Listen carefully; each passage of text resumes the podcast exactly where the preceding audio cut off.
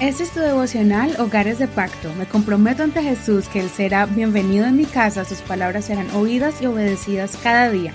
Mi hogar le pertenece a Él. Junio 15. Vive tu libertad responsablemente. Gálatas capítulo 5, verso 13. Ustedes fueron llamados a la libertad, hermanos, solamente que no usen la libertad como pretexto para la carnalidad.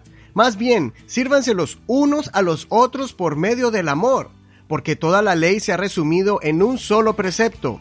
Amarás a tu prójimo como a ti mismo. Pero si se muerden y se comen los unos a los otros, miren que no sean consumidos los unos por los otros.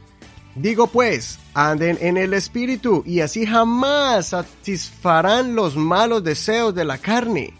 Porque la carne desea lo que es contrario al Espíritu y el Espíritu lo que es contrario a la carne. Ambos se oponen mutuamente para que no hagan lo que quisieran. Pero si son guiados por el Espíritu, no están bajo la ley. Ahora bien, las obras de la carne son evidentes. Estas son inmoralidad sexual, impureza, desenfreno, idolatría, hechicería, enemistades, pleitos, celos, ira, contiendas, disensiones, partidismos, envidia, borracheras, orgías y cosas semejantes a estas, de las cuales les advierto, como ya lo hice antes, que los que hacen tales cosas no heredarán el reino de Dios.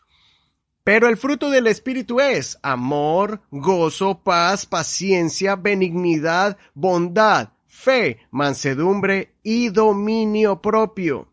Contra tales cosas no hay ley porque los que son de Cristo Jesús han crucificado la carne con sus pasiones y deseos. Ahora que vivimos en el Espíritu, andemos en el Espíritu, no seamos vanidosos, irritándonos unos a otros y envidiándonos unos a otros.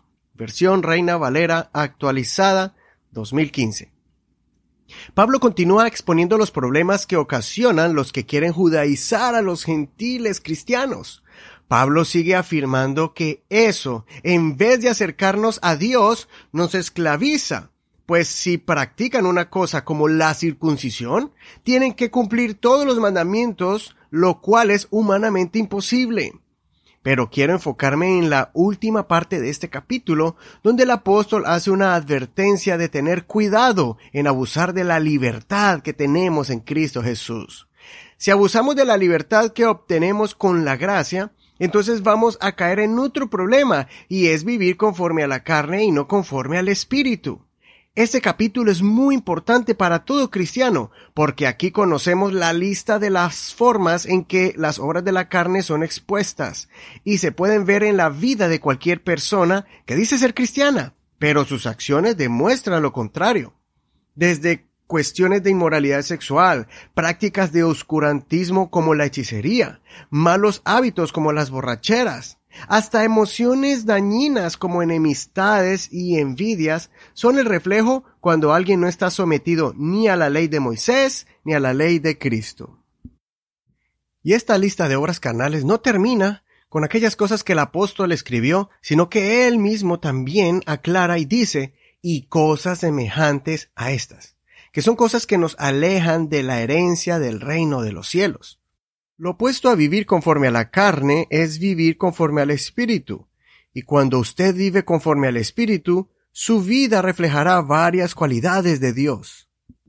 Amor, gozo, paz, paciencia, benignidad, bondad, fe, mansedumbre y dominio propio.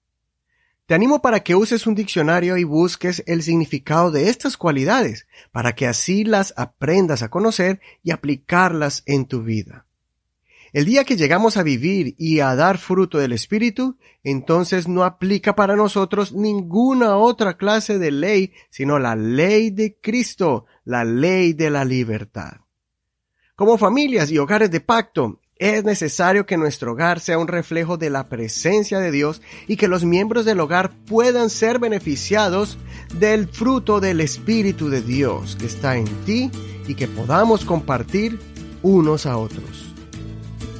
Consideremos, ¿estoy cuidando mi libertad y salvación?